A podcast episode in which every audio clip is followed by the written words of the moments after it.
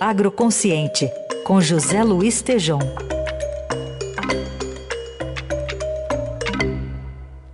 Nesta sexta, o Tejão ajuda a gente a entender como e por que o leite tem sido um dos principais puxadores para cima dos índices de inflação no Brasil, hein, Tejão? Bom dia. Bom dia, Carol. Bom dia, Heisen. Bom dia, ouvintes. O leite se transformou num problema no custo da alimentação, puxando a inflação. Na comparação junho 2021 com junho 2022, o leite aumentou 37,61% e a previsão para julho é de aumentar 15% sobre junho. Quais as razões?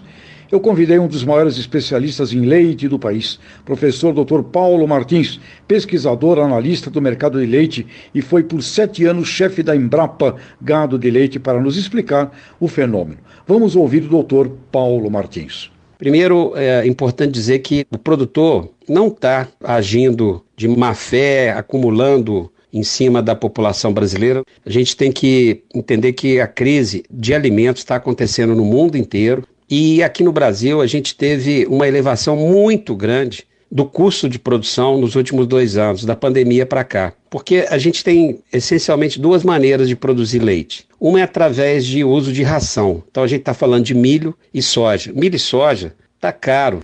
A gente sabe que para quem produz soja é uma maravilha, mas para quem compra soja, que é o caso do produtor de leite, e também para as outras proteínas animais, é muito complicado. Mas também não foi só isso. Para quem produz à base de pasto, também ficou caro o uso de fertilizantes, de adubo.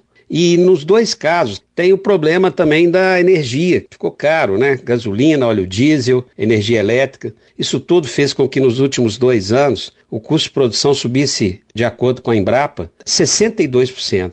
Então, chegou um ponto que nós começamos a perder produtores. Tem muito produtor saindo da atividade porque está com dificuldade de honrar os seus compromissos. Do meio do ano para frente, nós vamos ter redução do custo e vamos ter redução do preço ao produtor e ao consumidor. Porque nós estamos no pico da entre safra, então nós vamos ter a melhoria dos pastos e também a gente está com sinalização de queda de preço para milho e soja. E a gente espera que no Natal as famílias tenham condições de consumir leite e as gostosuras derivadas do leite. Então, novamente, planejamento estratégico, vaca não dá leite, tem que receber nutrição, ração, soja, milho, pasto bom. E quando isso escasseia, diminui a produção e quem termina sofrendo é o consumidor final.